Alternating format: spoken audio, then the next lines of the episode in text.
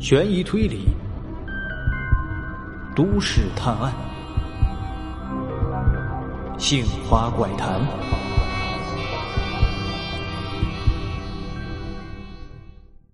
第一遍的时候，电话并没有打通。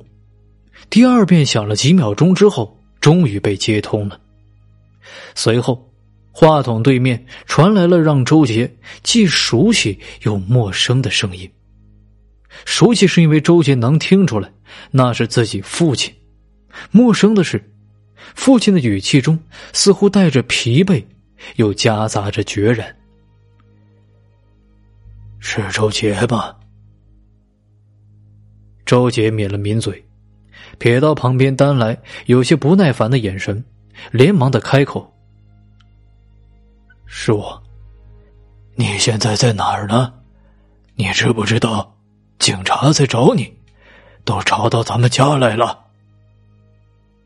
电话是外放的，丹来又非常的精通国语，听了这一句话，立刻警觉起来，但是却并没有中断周杰和父亲的通话，却不再大大咧咧坐着，而是竖起耳朵仔细的倾听。周杰一直以来都是有些胆战心惊的。现在从父亲口中得知警察已经追查到自己老家了，反倒是有些释然。你小子现在在哪块呢？那事儿真是你干的？周杰没有撒谎，是我干的。我现在被困在缅甸了，需要十万块钱，他们就能放了我。啊？你说啥？你咋还去了缅甸了？兔崽子翅膀真是硬了是吧？你，你刚才说多少钱？周杰深深的叹了口气呀，一丝希望已经破灭了，他的心里不由得一阵自嘲，亏自己真的能够去相信那个成天喝醉又拿自己撒气的男人。怎么会耗费如此代价来管自己的死活呢？可是无论如何呀，他还是来相信了这一次，由此来看，也很可能是最后一次了。见周杰没有说话，电话那头的父亲忽然又开口了：“我真是没想到你能干出这事儿来，真是让我们家丢脸。”警察和我说了，你杀人的时候是未成年，不满十八岁。人家说是能够从轻发落的，不至于死刑。但是你却跑缅甸去了，天堂路你不走，非去投地狱门是吧？唉，你要十万块钱，就是把我卖了，我也拿不出来。周杰的心里一阵绞痛，但是脸上却没有露出什么表情来。我知道了，唉，生死有命，你自己好好照顾。周杰没等父亲说完，就挂断了电话。他双手撑着桌子，感觉脑袋是一阵的眩晕。自己实在是不该寄希望于冷漠的父亲呢。或许父亲还会以为他只是为了骗钱而已才打的这个电话。当然，除此之外，周杰还得到了一个意外的消息：因为自己是未成年，警方是可以从轻发落的。难道这样说，杀了人就可以不用偿命吗？周杰的心里一阵狂喜啊！自己不用死了，哪怕是蹲监狱蹲个几十年，好歹还活着呀。只要活着，就比死了强。但是随即，他又是一阵的懊恼，自己现在已经在这里了，也没有人可以商量。当时杀了人之后，他脑袋里就像是一团浆糊，只有一个想法，就是逃，逃得越远越好。但是谁曾想，他却离危险越来越近了。你小子！在中国杀了人了，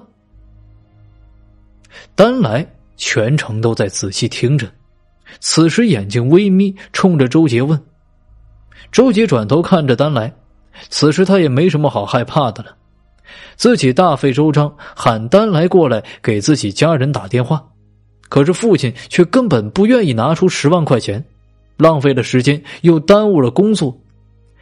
周杰牙关紧咬，他已经做好了要即将挨打的准备了。可是没想到，丹来却忽然拉着周杰一块在沙发上坐了下来，搂着周杰的肩膀又问。你在中国杀了人，警察肯定到处抓你啊！你怎么还想着打电话赎金回去呢？就算是你未成年，坐完牢出来，那都几十岁了，活着还有啥意思？青春都没了。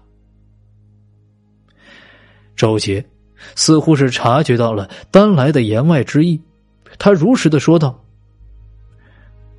我不想回中国，我只是想赎身。”然后在缅甸找一个工作干，能活着就行。丹来点头，手里玩着一把砍刀，这砍刀他一直都随身携带，目的就是威吓人的。你是被那高斌骗进来的是吧？最近呢，这个高斌真是越来越嚣张了，有时候也不把我放在眼里。我其实呢。一直想物色人选来代替这个高斌，主要是能听我的话。你小子手里头有人命，倒是比较合适啊。周杰顿时了解丹来的意思了，他心里想，自己这段时间的亡命生涯可以说是颠沛流离。有时他也想过，如果自己杀了人之后没有选择逃跑。干脆一了百了算了，但是周杰却不想死，对死亡的恐惧终究是抵过了身心的煎熬，因此他毅然决然的明知山有虎，偏向虎山行。可是周杰也没有料到啊，这帮缅甸人竟然心肠狠辣到这等地步。看着周围几人都是一副凶神恶煞的模样。不知道他们手里沾染过多少自己国人的鲜血了。而现在，这丹来得知了自己是在逃的杀人犯之后，竟然想要拉拢自己，似乎是和兵哥有了矛盾，想找一个代替人选。如果自己入了这局中，肯定是身不由己，没准到时候死都不知道怎么死的了。可是，如果直接拒绝，下场恐怕也会很惨。